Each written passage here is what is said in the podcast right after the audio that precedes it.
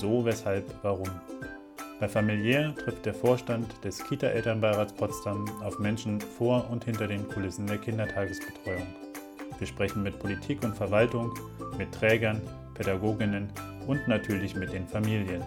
Und nun Ohren gespitzt und zugehört. Wir wünschen gute Unterhaltung.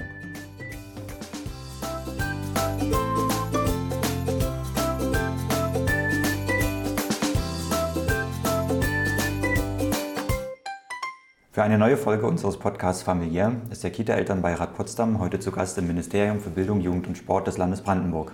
Unsere Gesprächspartnerin ist die Bildungsministerin Britta Ernst. Geboren 1961 in Hamburg, nach dem Abitur und einer Ausbildung zur Kauffrau der Grundstücks- und Wohnungswirtschaft folgte ein als Diplom-Volkswirtin und Diplom-Sozialökonomin abgeschlossenes Studium an der Hochschule für Wirtschaft und Politik in Hamburg.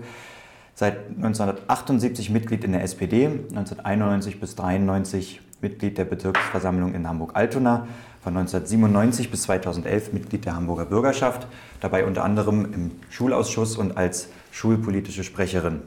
Nach einer Station bei der SPD-Bundestagsfraktion erfolgte 2014 die Ernennung als Ministerin für Schule und berufliche Bildung in Schleswig-Holstein und seit 2017 Ministerin für Bildung, Jugend und Sport des Landes Brandenburg. Schön, dass wir hier sein können, Frau Ernst. Ich bedanke mich für die Einladung und freue mich sehr, Sie hier begrüßen zu dürfen. Als kleine Einstiegsfrage, Bildung, Jugend und Sport sind bedeutende, breit gefächerte Ressourcen einer Landesregierung. Welcher Stellenwert kommt dabei der Kindertagesbetreuung bzw. frühkindlichen Bildung zu und wie verorten Sie persönlich dieses Thema in Ihrer Arbeit? Also generell muss ich sagen, dass mir die Politikbereiche gleich wichtig sind. Das Besondere ist, dass wir die Perspektive von Kindern und Jugendlichen eben aus verschiedener Sicht haben und auch in verschiedener Sicht einwirken können. Der Schulbereich ist ja, gilt ja generell als sehr dominant, aber wir sind sehr froh, dass wir die Jugendpolitik und die Kita-Politik und auch den Sport haben, weil dadurch die Kooperation und Zusammenarbeit erleichtert werden kann. Es sind unterschiedliche Blickwinkel auf Kinder und Jugendliche. Es sind äh, und es besteht einfach viel mehr Chance, wenn man das alles in einem Ministerium haben, ähm, ja, vielfältig als Lobbyisten für Kinder und Jugendliche aufzutreten. So empfinden sich auch die meisten Mitarbeiterinnen und Mitarbeiter hier im Haus. Ja, vielen Dank. Ähm, wir haben uns vergessen vorzustellen, Jens Borchert-Pickenhahn und Robert Witsche für den äh, Elternbeirat. Ähm, wir, nach dem Einstieg kommt ein zweiter Einstieg. Wir spielen mit unseren Interviewpartnern immer gerne ein Spiel, das nennt sich ähm, ein Wort, ein Satz. Normalerweise hätten wir so eine kleine Pappkiste mit 500 1000 Begriffen drin. Die haben wir leider vergessen. Deswegen haben wir jetzt schnell eine kleine Auswahl an Begriffen ähm, zusammengestellt. Die sind hier auf, ich glaube, so zehn Zetteln. Und wir würden Sie jetzt bitten, äh, jeweils ähm, also dreimal einen Begriff zu ziehen und den laut vorzulesen und dann kurz was dazu zu sagen. Das muss nicht ein Satz sein, es können auch zwei oder drei sein, aber kein, kein ganzer Vortrag. Ich lege Ihnen die hier mal hin, ziehen Sie einfach mal und dann, genau. Bildungszugang. Zentrales Anliegen von gerechter Bildungspolitik auf jeden Fall. Man muss da erstmal hinkommen, bevor man gut unterstützt werden kann. Mhm. Kinderrechte. Ganz wichtig und erfreulicherweise richtet sich der Blick vielmehr darauf, Kinder als eigene Subjekte wahrzunehmen und ihnen eigene Rechte zuzubilligen. Ich hoffe auf die Verankerung von Kinderrechten im Grundgesetz. Das wäre der nächste wichtige Schritt. Bildungsföderalismus besser als sein Ruf. Durch die Corona-Pandemie ist die Kultusministerkonferenz so eng zusammengerückt wie nie. Wir sind uns einig, dass wir zentrale Dinge vereinheitlichen wollen. Trotzdem bin ich dankbar über die Spielräume in den Bundesländern und zum Beispiel Prozesse von direkter Beteiligung und direktem Gespräch wie heute auch. Vielen Dank. Ja, vielen Dank. Wir möchten heute vor allem über das Thema Kita-Rechtsreform sprechen. Ähm, es gibt viele alte, ältere, älteste Gesetze in der Bundesrepublik Deutschland. Was gab denn einst eigentlich den Anlass, eine große Reform dieses äh, Kita-Gesetzes anzustoßen im Land Brandenburg? Es gibt ähm, seit vielen Jahren und auch länger, als ich die Ehre habe, in Brandenburg politische Verantwortung zu tragen, den Wunsch, dass das Gesetz ähm, einfacher wird, transparenter wird, unbürokratischer wird. Und äh, insofern hat sich so etwas entwickelt, dass man gesagt hat, man müsse nicht mehr an diesem Gesetz einzeln äh, Veränderungen vornehmen, sondern man bräuchte eine große äh, Kita-Rechtsreform. Das war vor der, in der letzten Wahlperiode, glaube ich, von vielen geäußert und hat sich dann auch in den Wahlprogrammen der Parteien und im Koalitionsvertrag wiedergefunden. Es gab keinen den Auslöser, sondern es war sozusagen der Prozess, ähm, der dann dazu geführt hat.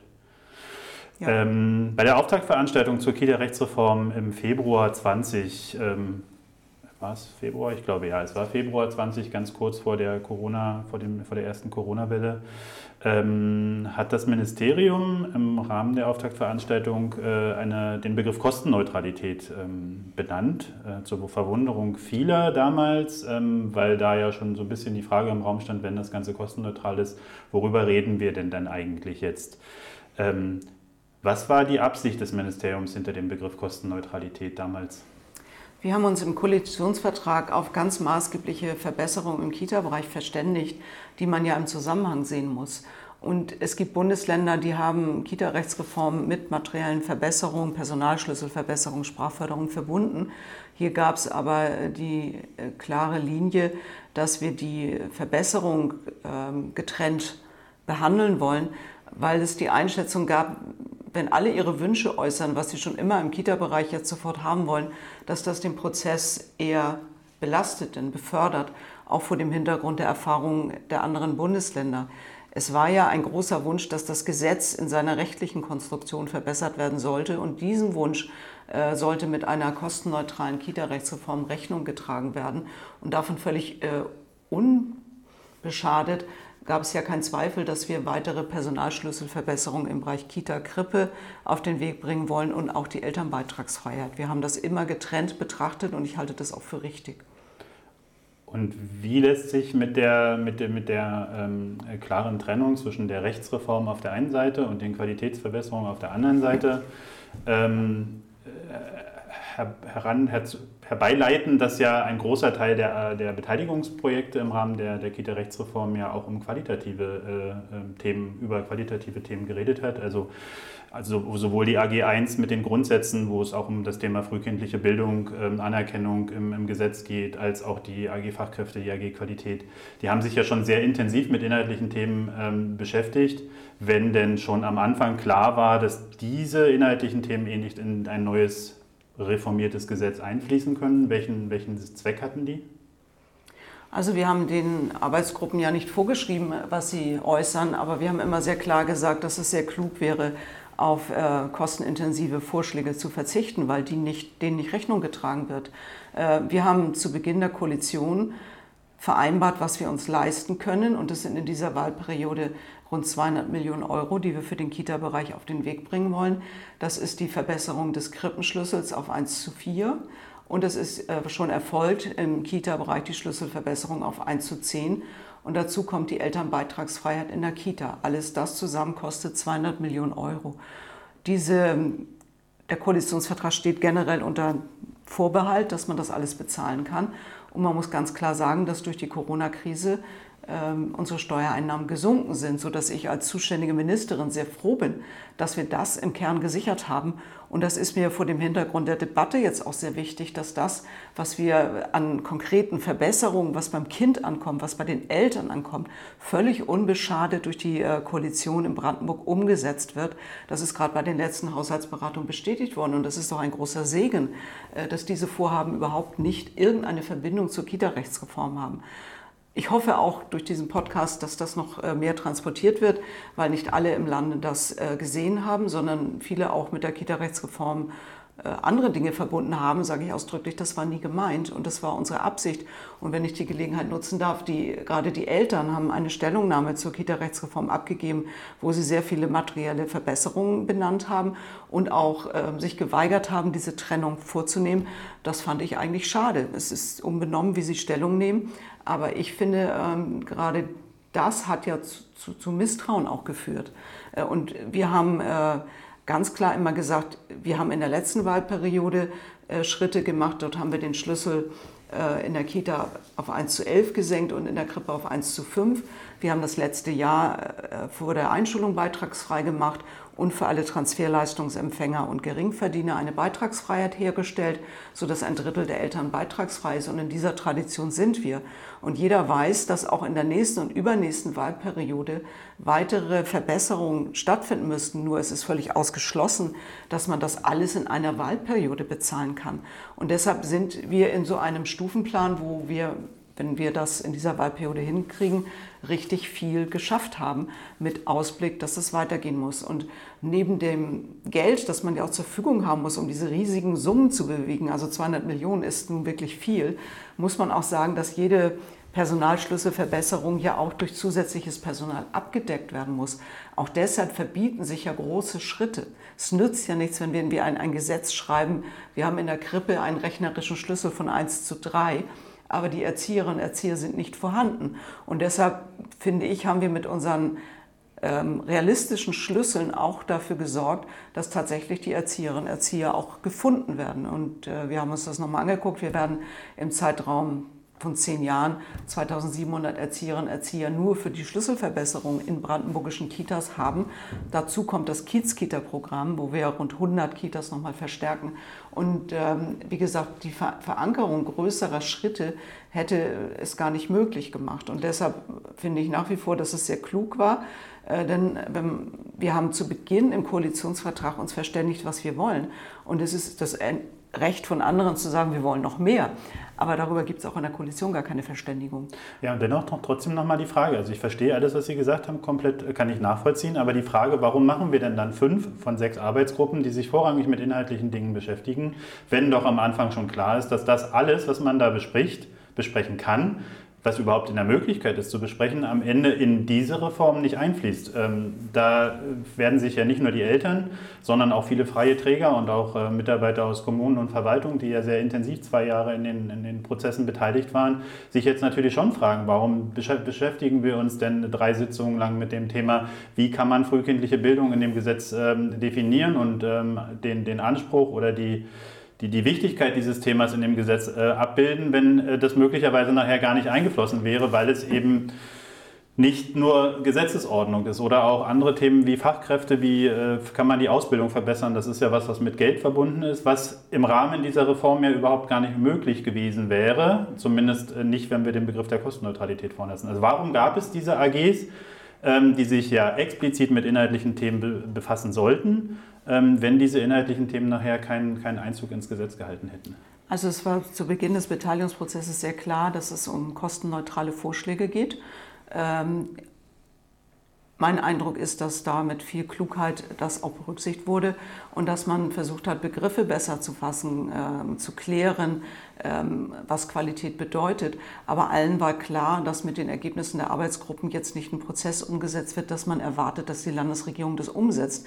Und wir sind ja jetzt nicht dazu gekommen, den Gesetzentwurf äh, umzusetzen. Aber ich kann sehr deutlich sagen, dass wir alles, was unmittelbar auf Kosten also auf Kosten zur Qualitätsverbesserung abzielte, nicht in den Gesetzentwurf aufgenommen haben. Und so haben viele das auch diskutiert und haben gesagt, das ist uns durchaus bewusst, das kommt dann auf eine andere Liste und irgendwann beschäftigen sich Menschen in der Vorbereitung einer nächsten Landtagswahl damit.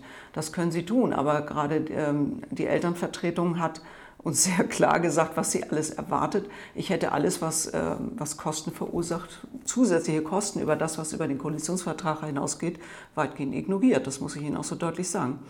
Und das war ja Ihr Risiko. Ich glaube, das wissen Sie ja auch.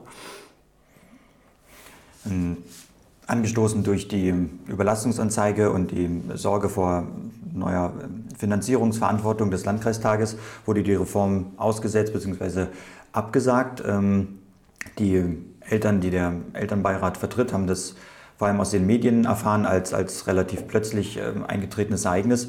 Ähm, wussten Sie vorher von diesen äh, Bedenken auf dieser Ebene, beziehungsweise was wurde seitdem oder wird seitdem äh, getan, die, wir haben darüber gesprochen, über die Gründe, die immer noch notwendige Rechtsreform, ähm, abgesehen von den inhaltlichen Dingen, notwendige Rechtsreform doch ähm, ähm, ja, fortzuführen, Gespräche wieder aufzunehmen und letztendlich vielleicht doch eben das brandenburgische Kita-Gesetz zu novellieren.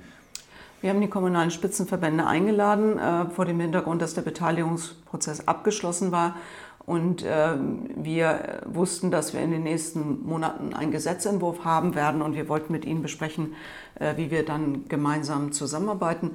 Uns ist vom Landkreistag sehr klar gesagt worden, dass man sich aus Kapazitätsgründen wegen äh, der Begleitung von Corona und den Herausforderungen durch die Ukraine außerstande sieht, äh, diesen Gesetzgebungsvorgang zu begleiten und man sich auch außerstande sieht, ihn umzusetzen. Das hat neue Fakten geschaffen völlig neue Fakten geschaffen. Wir haben uns in der Koalition beraten äh, und dann gesagt, wir stellen die Arbeit am Gesetzentwurf ein. Äh, selbstverständlich habe ich, bevor ich das der Presse mitgeteilt habe, nicht nur die Liga als Vertreterin der Kita-Träger, sondern auch den Landeskita-Elternbeirat vorab informiert. Das waren äh, keine schönen Telefonate, aber mein Anliegen war, dass sie das gerade nicht aus der Presse erfahren als Interessensvertretung. Die Mehrzahl der Eltern hat es natürlich so erfahren. Sie haben jetzt als Gründe für, die, ähm, für, die, auch für das Aussetzen oder für die, ähm, für die Behaltung des Landkreistages vor allem ähm, die zusätzlichen Herausforderungen durch Corona und äh, die Ukraine, die Geflüchteten aus der Ukraine benannt. In dem Schreiben des Landkreistages war aber auch ziemlich klar formuliert, dass das Thema Finanzierung, äh, Finanzierungsverantwortung der Landkreise ein, ein wesentlicher Punkt auch war, warum die Landkreise diese Position eingenommen haben. Aus unserer Sicht, aus Elternsicht, ist die, diese Sorge um, die, um mehr oder zusätzliche Finanzierungsverantwortung nicht nachvollziehbar, weil zum Zeitpunkt der Absage durch den Landkreistag allerhöchstens zu vermuten war, was das reformierte Gesetz für die Landkreise an zusätzlichen Herausforderungen mit sich bringen wird, sowohl finanziell als auch im Arbeitsumfang. Sie werben nach dem Aussetzen immer wieder dafür, dass man Verständnis haben muss für die Entscheidung der Landkreise oder des Landkreistages ähm, wir fragen uns dann, wie soll man Verständnis für die Position des Landkreistages aufbringen, wenn die doch zu diesem Zeitpunkt überhaupt noch gar nicht wussten, was sie erwarten wird? Also ich muss ganz klar sagen, die Begründung des äh, Landkreistages war die Belastung durch die Corona-Pandemie und die Ukraine, die Überlastung von Mitarbeiterinnen und Mitarbeitern in den Verwaltungen und die Frage der Finanzierung ist ein Punkt, der einem Sorge macht, benannt worden. Da sind Sie aber einig ja mit vielen anderen, die sich Sorgen machten, dass das so ist. Ähm, die Absage ist, hat klar mit der akuten Situation zu tun. Und als Ministerin, die äh, das äh, Bildung, Jugend und Sportministerium leitet, weiß ich ja, wovon wir reden, wenn es um die Belastung durch Corona in Ukraine geht. Wir sind selber massiv betroffen. Wir haben äh, viele Kolleginnen und Kollegen, die die Wochenenden durchgearbeitet haben über lange Phasen, äh, die sich einfach den Herausforderungen gestellt haben, dass ein guter öffentlicher Dienst auch in einer Pandemie funktionieren muss. Aber ähm, die Belastung hier im Haus ist ja auch sehr groß. Das ist ja nicht von der Hand zu weisen, dass Corona äh, uns zurückgeworfen hat, was die Umsetzung der Vorhaben im Koalitionsvertrag angeht. Da, äh, das ist so. Und das kann ich nicht leugnen. Und mir ist das sehr deutlich und klar gesagt worden. Und das sind keine Einzelmeinungen, es sind alle Landräte, sie haben ihre Entscheidung auch nochmal bestätigt. Und insofern kann ich sagen, wenn mein wichtigster Partner äh, von der Gesetzgebung, der Träger, die Träger der öffentlichen Jugendhilfe als Partner nicht zur Verfügung stehen, dann macht es überhaupt keinen Sinn, ein Gesetz einzubringen. Und da wir uns mit den Zeitabläufen beschäftigt haben, haben wir sehr klar gesagt, wenn wir jetzt nur ein halbes Jahr verlieren, wird das Gesetzgebungsverfahren komplett unrealistisch. Und da ist es mir lieber, die klaren Fakten zu beginnen, auch deutlich zu benennen, statt sich da irgendwelchen Illusionen und Hängepartien hinzugeben. Deshalb ist es besser, äh, man sagt gleich, damit wird das nichts mehr in dieser Wahlperiode. Und ähm, das bedeutet ja nicht, dass es nie eine Kita-Rechtsreform gibt. Nur im Moment äh, können wir klar sagen, wir arbeiten nicht am Gesetzentwurf, wir werden jetzt auch nichts vorlegen und es gibt auch keinen neuen Stand und deshalb gibt es auch keine neuen Erklärungen des MBJS.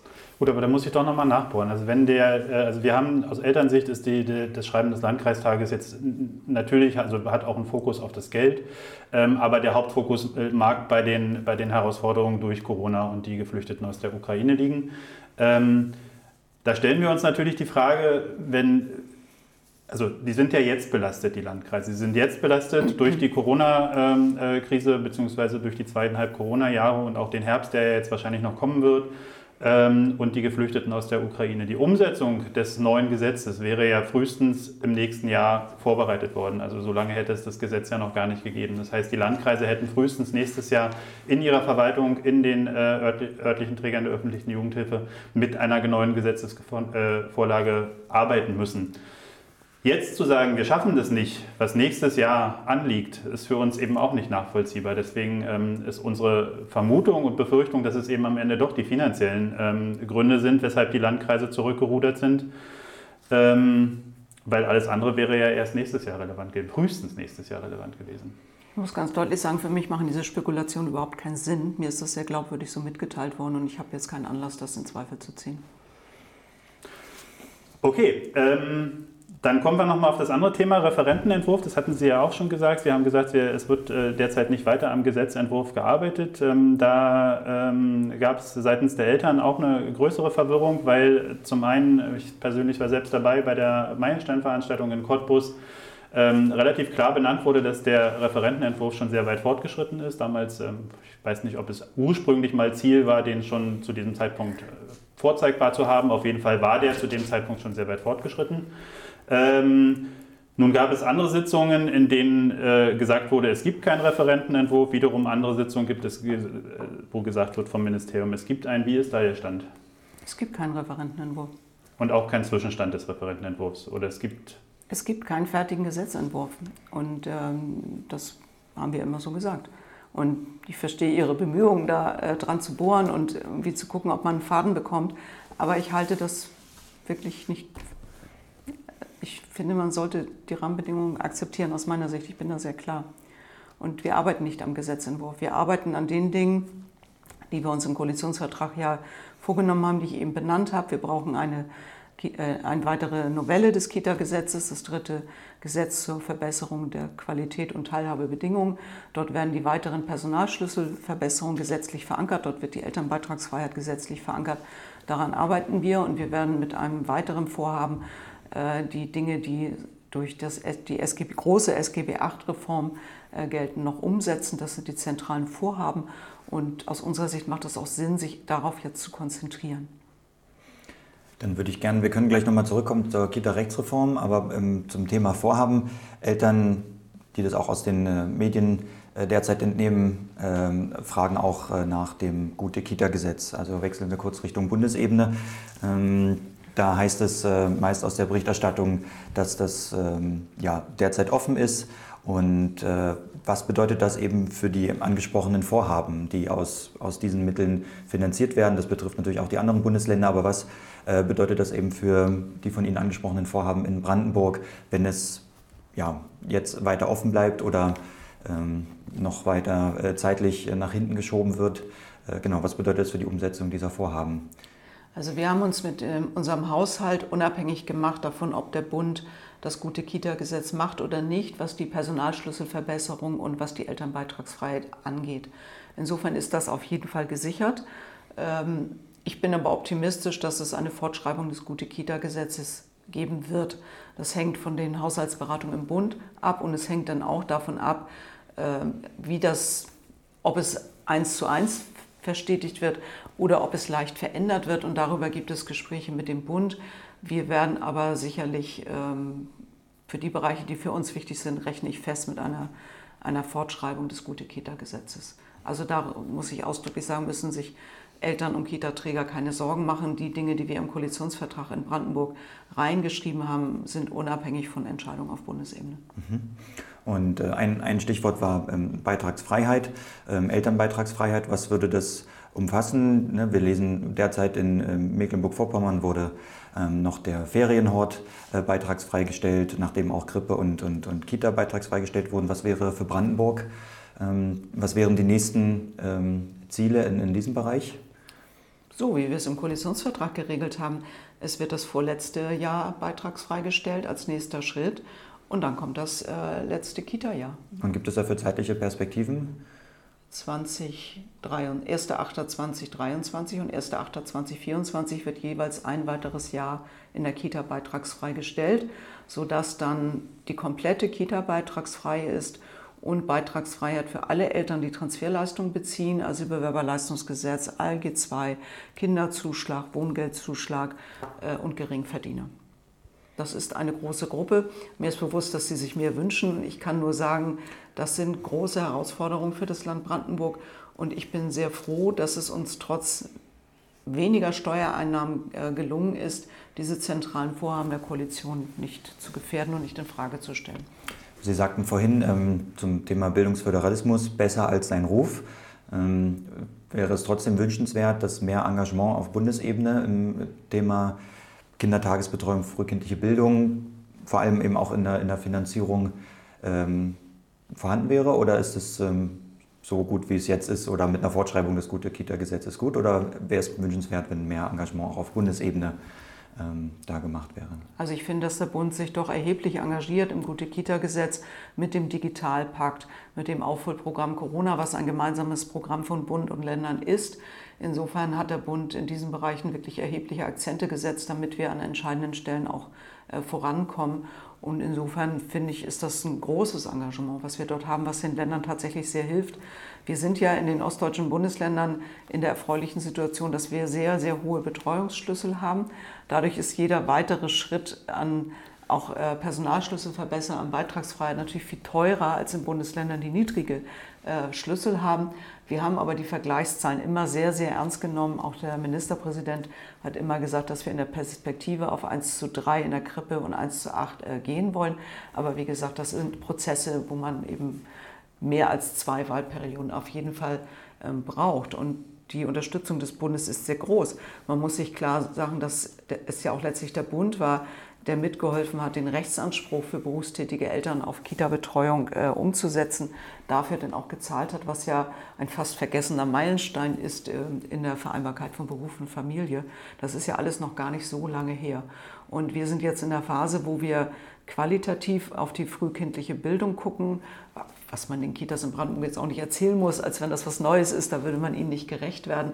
Aber es geht ja schon darum, den Blick auf äh, Chancengleichheit nochmal zu schärfen und vielleicht auch zu etwas vereinheitlichteren Praktiken zu kommen. Das ist ja ein weiterer paralleler Prozess, dass wir die Grundsätze elementarer Bildung, so heißt das Bildungsprogramm in Brandenburg, überarbeiten wollen. Es ist insbesondere hinsichtlich der Digitalisierung nicht so ganz aktuell äh, und das werden wir auch in dieser Wahlperiode noch auf den Weg bringen. Sie sprachen den Ministerpräsidenten an, der als Ziel, ähm, äh, auch als eigenes Ziel aus seiner politischen Verantwortung heraus den äh, Betreuungsschlüssel äh, in, in, definiert hat mit äh, sehr hehren Zielen. Ähm, welchen Stellenwert hat frühkindliche Bildung in der brandenburgischen Regierung? Ich finde, wenn man 200 Millionen Euro nur für Schlüsselverbesserung und Elternbeitragsfreiheit äh, ausgibt in einer Wahlperiode, zeigt das, dass es einen sehr großen Stellenwert hat das ist einer der Schwerpunkte und das zeigt sich auch an dem, an dem Geld. Der Haushalt des äh, Bildungsministeriums ist ja in den letzten Jahren sehr gestiegen. Es gibt dann immer Übersichten, wo wir immer die größten Steigerungen haben. Alle gucken drauf, was ist denn bei denen los? Ja, das sind die Ausgaben, die wir im Bereich Kita in den letzten Jahren äh, getätigt haben. Und ich glaube, Sie kennen die Zahlen. Vor ein paar Jahren waren das ungefähr 100 Millionen Euro, die wir im Bereich früher Bildung als Land ausgeben, zusätzlich zu dem, was die Kommunen und die Gemeinden und die Eltern leisten. Wir sind jetzt bei über einer halben Milliarde. Äh, und das zeigt, dass es einen hohen Stellenwert hat und es zeigt auch, dass das Land sieht, dass ohne zuständige äh, Mittel des Landes das, was wir alle wollen, nicht umgesetzt werden kann. Es ist nur, muss ja in einem Gesamthaushalt ja auch aufgehen mit den Steuereinnahmen und den Ausgaben. Und deshalb ist es ein großer Kraftakt mit einem sehr hohen Stellenwert. Ähm, die äh, um ganz kurz nochmal äh, auf die, die Probleme, die ja auch für, für die die Kita-Rechtsreform ja eine Lösung hätte sein können, zu kommen. Ähm, also es gibt ja im Land, Land ein, Land aus äh, viele Probleme, mal große, mal kleine Streitigkeiten, wo sich Eltern mit Trägern, Trägern mit, mit Kommunen, mit Landkreisen ähm, streiten. Ähm, da geht es häufig ums Geld, also da geht es um die Frage, wer bezahlt was. Das war ja eines der Kernthemen der Kita-Rechtsreform, was gelöst werden soll. Nur ist vor wenigen Wochen ähm, das Finanzausgleichsgesetz in Brandenburg für, ich glaube, die nächsten zwei Jahre äh, festgeschrieben worden, also bis 2025 oder das nächste Mal, glaube ich, 2025 dann. Ähm, welche Rolle spielt das für die, für die Kindertagesbetreuung, also beziehungsweise für die finanzielle Belastung der Kommunen, ähm, die ja dadurch für die dadurch die Summen, die sie aus, vom Land für Kindertagesbetreuung kriegen, für ihre Aufgaben, ähm, eingefroren sind. Also auf den Betrag, der jetzt definiert ist. Naja, wir haben eben die Steuereinnahmen, die wir haben und äh, wir verteilen sie auf zwischen Land und den Kommunen. Äh, da hat meine Kollegin lange eine Lösung gefunden, mit der aus meiner Sicht jede Ebene äh, gut umgehen kann. Wir haben ja nicht mehr Geld, das muss man sich doch klar machen. Und äh, jede, jede Ebene muss die Aufgaben, die man hat, äh, umsetzen können. Und dafür ist das geregelt worden. Wie lösen wir die Probleme, die wir jetzt Land ein, Land ab haben, ohne, das, ohne Reform? Wie, welche Schritte können wir machen, können Sie machen als Ministerium, können die Kreise, können die Kommunen gehen, um die ganzen großen Fragezeichen zu lösen? Wir haben einen Koalitionsvertrag, der festlegt, was wir machen wollen. Und den arbeiten wir ab. Und ein Punkt ruht jetzt. Alle anderen Punkte werden mit Hochdruck betrieben und das sind wesentliche Verbesserungen für den Bereich Kita, übrigens auch im Bereich Schule, die wir voranbringen.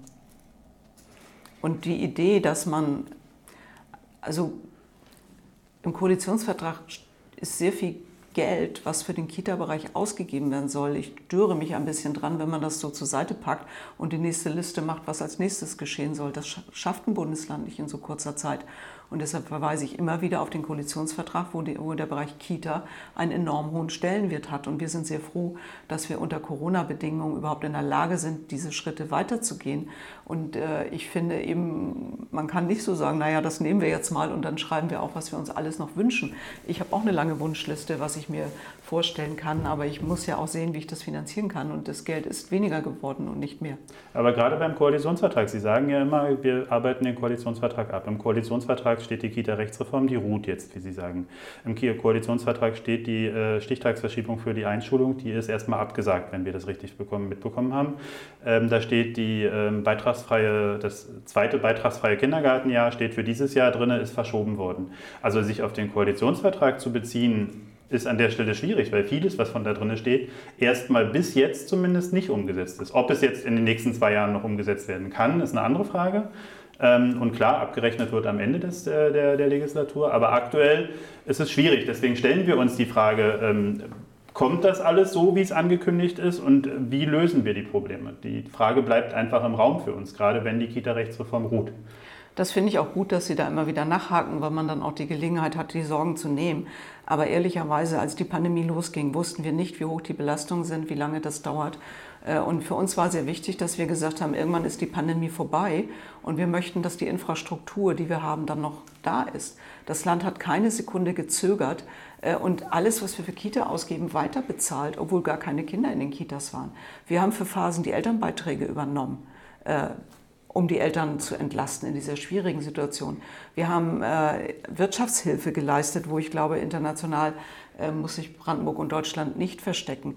Wir haben ähm, für Tests unglaublich viel Geld ausgegeben. Wir haben rein, also in 2020 und 2021 haben wir fast 160 Millionen zusätzlich aufgewendet, um Corona-Wirkung zu mindern dann zu sagen, alles andere bleibt wie es war, ist eine sehr äh, optimistische Haltung. Das geht natürlich nicht. Wir können noch nicht 150 Millionen in diesem Ministerium ausgeben, um die Folgen von Corona für Sie konkret, für die Kitas zu mindern und dann sagen, alles andere fassen wir nicht an. Und deshalb finde ich, haben wir sehr maßvoll äh, reagiert. Natürlich ist es nicht schön, dass wir die Elternbeitragsfreiheit um ein Jahr verschoben haben. Wir haben aber sehr klar gesagt, wir können es schieben, aber wir müssen es auf jeden Fall machen. Äh, und deshalb werden wir jetzt auch das Gesetz äh, einbringen. Es wird das nächste Gesetz sein, was wir auf den Weg bringen, damit die Eltern sehen, dass das, was wir eingebracht haben, auch umgesetzt werden können. Und wie gesagt, ich bin angesichts der großen Belastung, die die Corona-Pandemie den öffentlichen Haushalten abverlangt hat, froh, dass wir die Teile trotzdem, auch wenn mit Verzögerung, äh, hinbekommen und somit auch die Perspektive für die nächsten Jahre also nicht totale Rückschritte sich dort entwickeln. Und da muss man sagen, das der Teil, der ja nichts kosten soll, ist zurückgestellt. Alles, was, was kostet, äh, halten wir fest. Beim Einschulungsstichtag schauen wir jetzt, ob wir noch äh, Lösungen finden. Wir sind ja in der Situation, dass wir den Elternwillen sehr maßgeblich erfüllen und das ist ja das entscheidende Kriterium.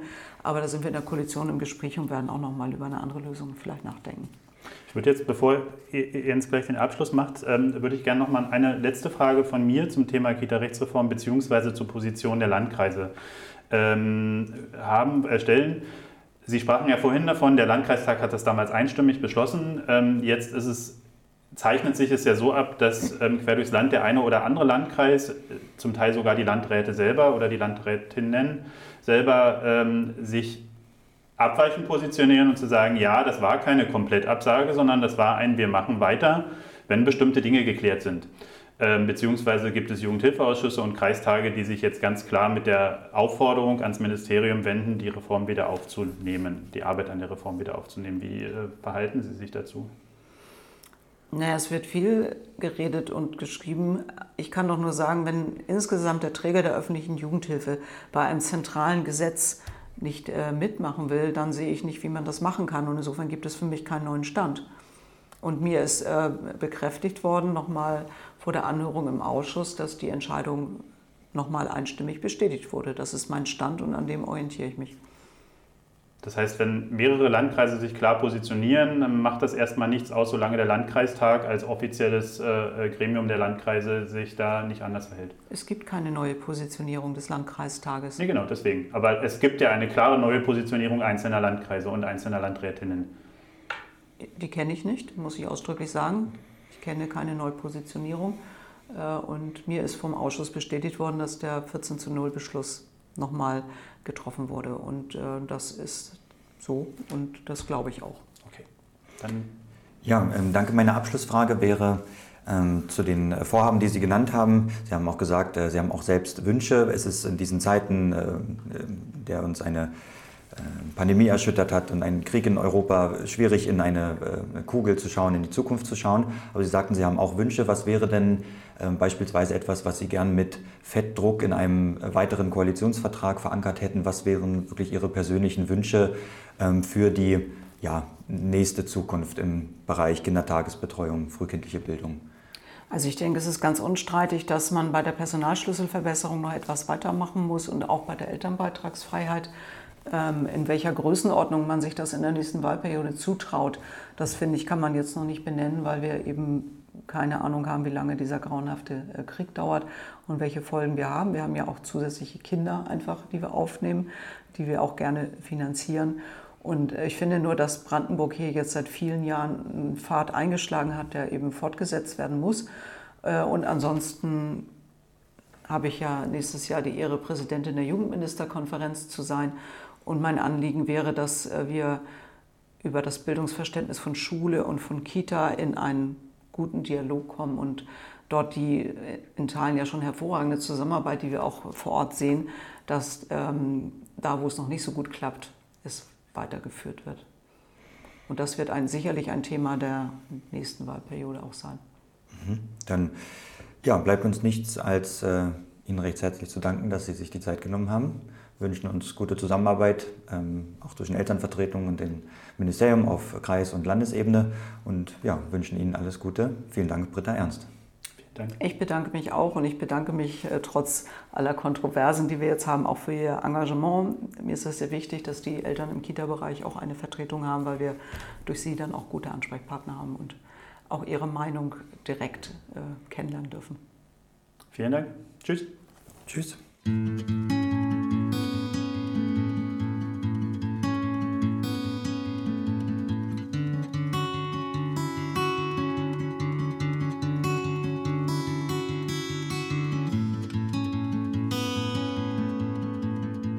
Familiär ist der Podcast des Kita-Elternbeirats Potsdam, aufgezeichnet im Pop-Up Babelsberg.